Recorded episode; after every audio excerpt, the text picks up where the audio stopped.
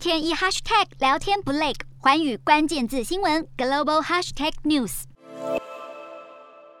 首先看到国内二十八号新增三十四例本土确诊，九十三例境外移入，没有死亡个案。国际疫情方面，南韩区线下探新增十八万多例，防疫部门认为境内疫情已经迎来拐点，确诊病例将呈现缓慢减少的趋势。日本曲线小幅下降，新增四万三千多例，疫情尚未平息。东京都、大阪府、冲绳县等二十七地周末的新增确诊病例都比上周同日还要高，其中又以冲绳疫情恶化的最明显。印尼新增三千多例，整体曲线明显下降，疫情获得控制。在两年禁令后，政府开始允许人们回家过开斋节，不过仍需遵守防疫规范。中国新增一千多例确诊，多数集中在吉林省，另外有无症状感染者四千九百九十六例，其中又以上海最多，有三千四百五十例。上海紧急宣布，从二十八号起进行新一轮的分区封控筛检。印度单日新增一千两百多例确诊，随着疫情趋缓稳定，民航部宣布二十七号开始重新开放国际商业航班，